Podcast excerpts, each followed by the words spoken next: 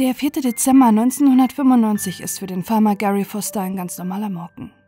Die Sonne ist gerade aufgegangen, als er gegen 7 Uhr die Seaton Road an seinem Grundstück nahe der texanischen Kleinstadt Mansfield entlangfährt, um zu seinem Briefkasten zu kommen. Doch an diesem Tag ist etwas anders. Hinter dem Stacheldrahtzaun mitten im Gras liegt etwas. Je näher Gary kommt, desto genauer sieht er, was dort liegt und was sich Schreckliches in der Nacht dort abgespielt haben muss. Im hohen Gras liegt ein lebloser Körper.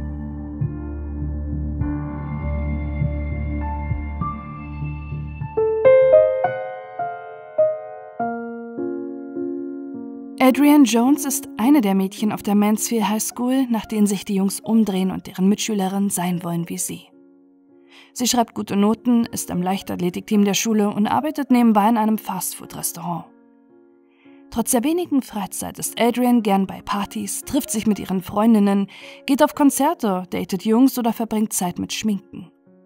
Adrian geht nie ungeschminkt aus dem Haus. Wenn ihre Mutter sie fragt, warum sie so viel Zeit in ihr Aussehen investiert, antwortet Adrian, Mama, man weiß nie, wen man treffen könnte. Die 16-Jährige gehört zu den beliebtesten Mädchen auf der Highschool, die im Cheerleader-Team ist und gern die Aufmerksamkeit auf sich zieht. Viele sagen, dass Adrian eine geheimnisvolle, faszinierende Aura umgibt. Gleichzeitig ist sie immer zu allen freundlich. Eine Mitschülerin berichtet in einem Interview, sie war die Art von Mädchen, die dich auf dem Flur in der Schule begrüßen würde, auch wenn du sie nicht kanntest.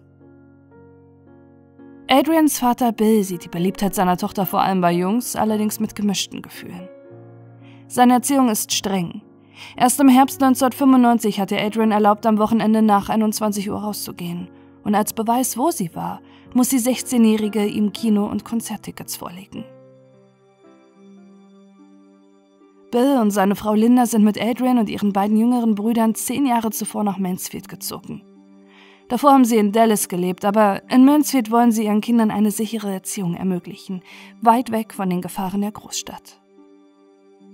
Seit einigen Monaten hat Adrian einen neuen Freund, den sie im Fastfood-Restaurant kennengelernt hat. Tracy Smith, der in der Nachbarschaft auf die Highschool geht. Am Sonntag des 3. Dezember 1995 ist er mit seinen Eltern verreist. Widerwillig erlauben Adrians Eltern ihr deshalb länger als bis 22 Uhr telefonieren zu dürfen, denn Tracy kann sie erst um 22.30 Uhr anrufen. Linda Jones hört an diesem Abend, wie ihre Tochter mit Tracy telefoniert und ihm sagt, dass noch jemand anderes in der Leitung ist.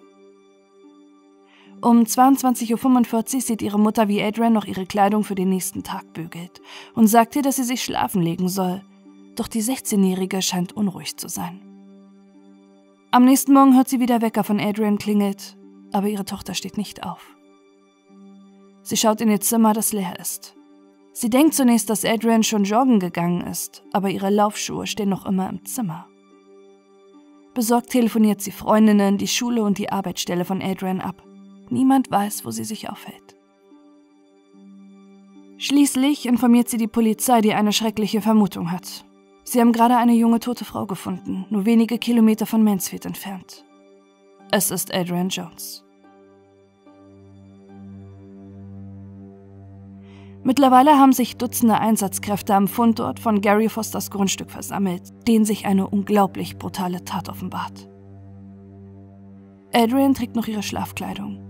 Sie scheint vor dem unbekannten Angreifer weggelaufen zu sein, doch gewehrt hat sie sich scheinbar nicht, denn sie hat keine Abwehrverletzung. Adrian hat starke Kopfverletzungen, die mit einem schweren Gegenstand zugefügt worden sein mussten, und ihr wurde zweimal in den Kopf geschossen. Es gleicht einer Hinrichtung, die die Polizei sonst nur von Gangkriminalität kennt. Sie bezeichnen den Mord als Ergebnis kolossaler Wut. Doch wer hat ihr das angetan? Innerhalb kürzester Zeit spricht sich der Mord in Mansfield und der Highschool rum. Niemand kann sich vorstellen, wer für diese Tat verantwortlich sein könnte. Auch die Polizei steht vor einer großen Herausforderung. Wenn Erwachsene ermordet werden, beschränkt sich das Umfeld meist auf Familie, den Arbeitsplatz und Freundschaften. Doch eine beliebte Teenagerin, die zur Highschool geht und bei einer Fastfood-Kette arbeitet, sieht täglich mehrere hundert potenzielle Mörder. Allein auf die Mansfield High School gehen 2500 Jugendliche. Hat sich Adrian bei irgendjemand von ihnen unbeliebt gemacht? Irgendjemand, der so weit geht, die 16-Jährige deshalb sogar zu töten? Die Polizei hat so gut wie keinen Ansatzpunkt. Alles, was sie wissen, ist, dass Adrian in der Nacht freiwillig ihr Zimmer verlassen haben muss, dass es keine Einbruchsspuren im Haus der Familie Jones gibt und die Obduktion zeigt, dass die 16-Jährige nicht vergewaltigt wurde. An der Schule sind sich allerdings schnell viele sicher. Unter ihnen ist die Person, die für den Tod von Adrian verantwortlich ist. Und die Polizei observiert täglich die Schule und die Trauerfeier der Schule zu Ehren von Adrian. Die Gerüchte über den möglichen Mörder, aber auch über Adrian überschlagen sich in den nächsten Wochen. Es erschwert die Arbeit der Polizei, da sie Schwierigkeiten haben zu unterscheiden, was ein wirklicher Hinweis ist und was nur ein Gerücht. Die Leute erzählen sich von unzähligen jungen Männern, denen Adrian einen Korb gegeben hätte und die einen Groll auf sie hatten. Es ist die Rede von Drogenraves, bei denen Adrian angeblich war und dort vielleicht ihren Mörder traf. Und die Freundinnen der 16-Jährigen fürchten, dass sie die nächsten Opfer werden und der Mord an Adrian erst der Anfang einer großen Racheaktion ist. Wirklich viele Ansatzpunkte hat die Polizei nicht. Von ihren Freundinnen haben sie eine lange Liste an Leuten bekommen, die eifersüchtig auf Adrian waren. Doch niemand von dieser Liste kommt in den Kreis der Verdächtigen. Auch Tracy, ihr Freund, mit dem sie erst seit kurzer Zeit zusammen war, ist nicht verdächtig. Er hat ein Alibi und war nicht mal in der Stadt. Doch Adrian hat am späten Abend vorher noch mit einem anderen Jungen telefoniert. Ihre Mutter hatte an diesem Abend gefragt, wer noch angerufen hatte und Adrian nannte ihr den Namen David. Der einzige David, mit dem sie möglicherweise telefoniert hat, ist David Graham, der zusammen mit ihr im selben Leichtathletikteam ist. Die Freundin bestätigen der Polizei allerdings, dass Adrian und David nicht befreundet sind und sie ihn noch nie erwähnt hat. Auch David bestreitet mit Adrian kurz vor ihrem Mord telefoniert zu haben und sagt der Polizei gegenüber, ich habe mit Adrian telefoniert, Nein, warum sollte ich? Doch Tracy hat einen wichtigen Hinweis. Zu ihm hat Adrian nicht gesagt, dass sie mit David telefoniert hat. Womöglich hat sie ihre Mutter angelogen, damit sie sich nicht sorgt, denn zu ihrem Freund hat sie gesagt, dass Brian sie angerufen hat. Mit Brian McMillan scheint die Polizei endlich einen Durchbruch zu haben. Brian und Adrian hatten zusammen gearbeitet. Doch die einst kollegiale Beziehung hat sich von Brians Seite schnell in Besessenheit umgewandelt. Er hat nicht akzeptiert, dass Adrian kein Interesse an ihm hat. Er hat ihr deshalb nachgestellt, sodass die 16-Jährige bereits Angst vor ihm hatte. Die Polizei findet heraus, dass Brian an schweren Depressionen leidet und zunächst sagt er aus, dass er Adrian Jones nicht kennen würde. Doch das ist eine Lüge. Brian gesteht schließlich, dass er nicht weiß, was er in der Nacht vom 3. auf den 4. Dezember 1995 getan hat. Er hat sich an diesem Abend betrunken, da er traurig war, dass alle seine Freunde eine Freundin haben, nur er nicht. Er nimmt zahlreiche Medikamente, in Kombination mit dem Alkohol hat er nach kurzer Zeit einen Filmriss. Am 15. Dezember wird er deshalb verhaftet. Für die Polizei ist es eindeutig, er hat Adrian getötet, da sie kein Interesse an ihm hatte. Erleichterung kehrt über Mansfield ein. Endlich müssen sie sich nicht mehr fürchten, dass der Mörder noch auf freiem Fuß wäre. Doch sie täuschen sich. Nachdem Brian Weihnachten und Silvester in Haft verbringen muss, übernimmt die Staatsanwaltschaft. Doch die muss feststellen, dass es quasi keinen Beweis gegen den Schüler gibt. Er besitzt keine Waffe, seine Eltern versichern, dass er am Tatabend zu Hause war und einen Lügendetektortest besteht er mit Bravour. Er ist nicht der Mörder von Adrian Jones. Mit Bryans Freilassung beginnen erneut die Spekulationen und Mutmaßungen in Mansfield. Und die Polizei steht wieder vor der Frage, wer für dieses brutale Verbrechen verantwortlich sein könnte. Es vergehen Monate, ohne Hinweise, und es scheint bereits, als könnte der Mord nie aufgeklärt werden. Bis sich im August 1996 die Naval Academy, eine Ausbildungsakademie der US Navy, bei der Polizei in Mansfield meldet. Eine ihrer Kadettinnen hat den Mord an Adrian Jones gestanden. Eine junge Frau, die vorher noch nie im Fokus der Ermittlung war. Eine Person, die Adrians Umfeld gar nicht kennt, aber die Adrian trotzdem als ihre erbitterte Rivalin ansieht. Diane Zamora wächst zusammen mit ihren drei Geschwistern in einer streng religiösen, aber liebevollen Familie auf. In ihrer Schulzeit gilt sie als strebsame Einzelgängerin, die bereits mit neun ihren Berufswunsch festgelegt hat, für den sie hart arbeitet. Sie möchte Astronautin werden. Doch sie weiß, dass sich ihre Eltern das teure College nicht leisten können, deshalb braucht sie Bestnoten, um ein Stipendium zu bekommen. Ihre wenigen sozialen Kontakte beschränken sich darauf, sich mit anderen über die Hausaufgaben auszutauschen. Zeit für Hobbys, die die anderen Mädchen in ihrem Alter ausüben, oder eine Beziehung bleibt da ihr nicht. Doch sie will auch keinen Freund. Bis sie nicht ihr Studium abgeschlossen hat, will sie sich nicht auf eine Beziehung konzentrieren. Außerdem will Diane bis zur Hochzeit Jungfrau bleiben. Als zwei ihrer Cousinen während der Highschool schwanger werden, echauffiert sie sich darüber, wie dumm sie seien. Ihr könnte sowas nie passieren. Die wenige Freizeit, die Diane hat, verbringt sie als Teenagerin bei den wöchentlichen Treffen der Civil Air Patrol, der zivilen Einheit der United States Air Force, die Jugendlichen das Militär sowie die Luft- und Raumfahrt näherbringen soll. Mit 13 Jahren sieht sie dort auf dem Flugplatz einen Jungen, der scheinbar die gleiche militärische Disziplin hat wie Diane. An diesem Tag unterhalten sie sich nur kurz, nichts ahnend, dass sich vier Jahre später ihre Wege wieder kreuzen. Mit verheerendem Ausgang. Im August 1995, als Diane 17 Jahre alt ist, ändert sich ihr Leben mit einem Schlag. Sie hat sich verliebt und scheinbar über Nacht all ihre selbst auferlegten Prinzipien über Bord geworfen. Es ist eine rasante, überstürzte Beziehung, der Dianes Eltern von Beginn an skeptisch gegenüberstehen. Dianes Freund heißt David Graham. Er geht nicht auf ihre Schule, sondern auf die Mansfield High School und ist wie sie der Star der Civil Air Patrol. David und Diane verbindet der Ehrgeiz, die Liebe zur Mathematik und Physik sowie die Faszination für das Militär. Eine Faszination, der Dianes Eltern mit Sorge gegenüberstehen, da er scheinbar alles noch viel ernster meint als ihre Tochter.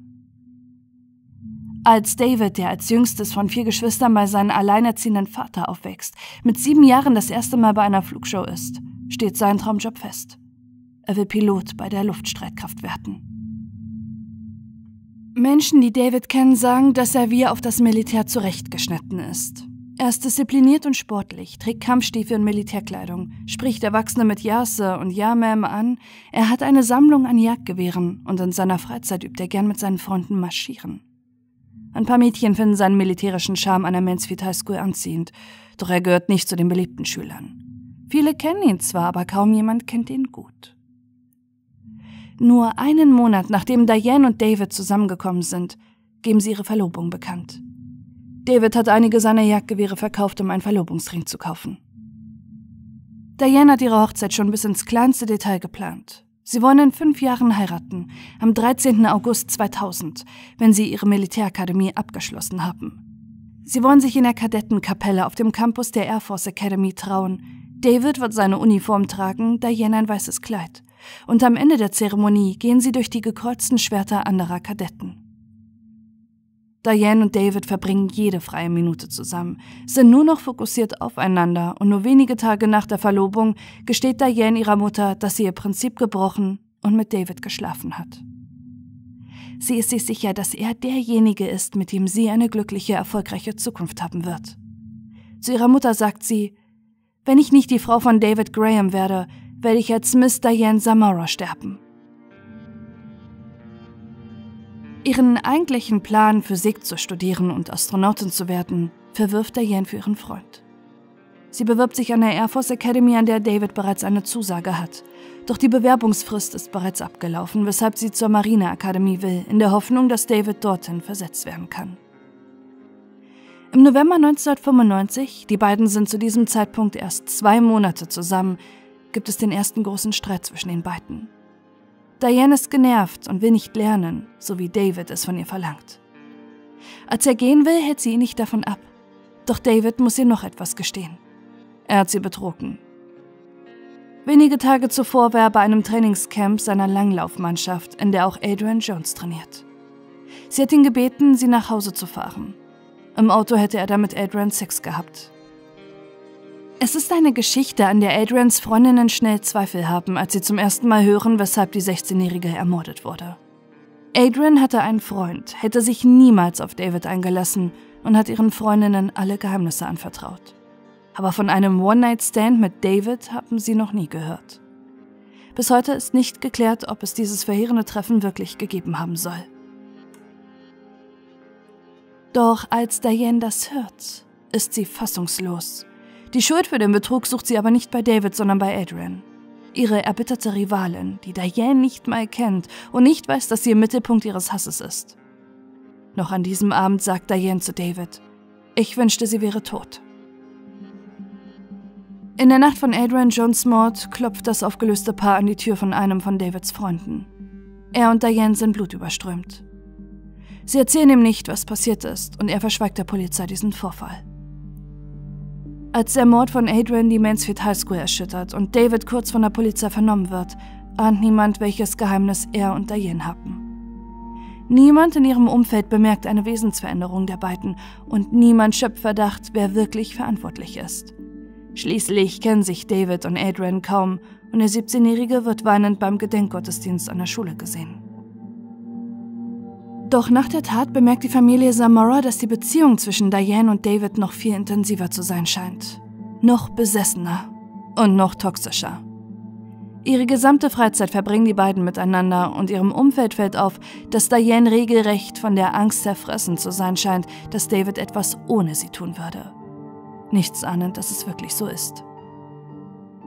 Im Sommer 1996 müssen sich ihre Wege trennen.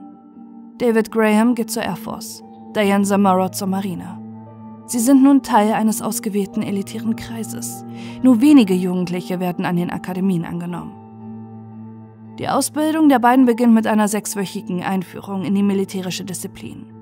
Sie müssen ununterbrochen marschieren, Liegestütze machen, laufen, Befehle befolgen und werden gedrillt. Diane und David, die sich selbst als zukünftige Elite-Streitkräfte sehen, scheint die Zeit psychisch mehr zu belasten, als sie von sich selbst erwartet haben.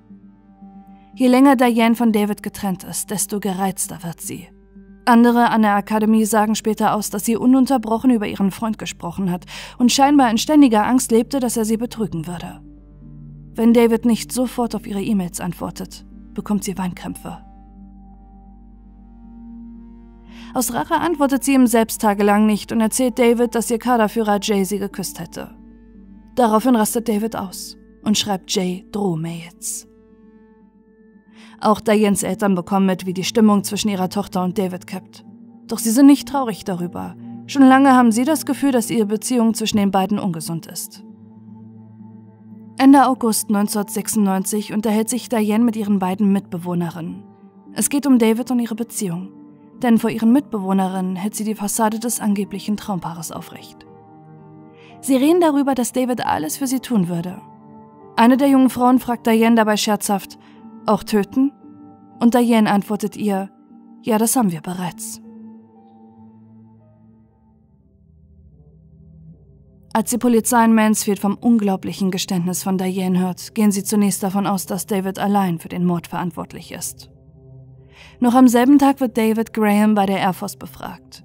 Er sagt, er könne sich nicht vorstellen, warum Diane solch eine Lüge rumerzählen würde. Doch nach Stunden des Verhörs bricht David zusammen. Er will ein Geständnis ablegen, doch kein mündliches, er will alles niederschreiben.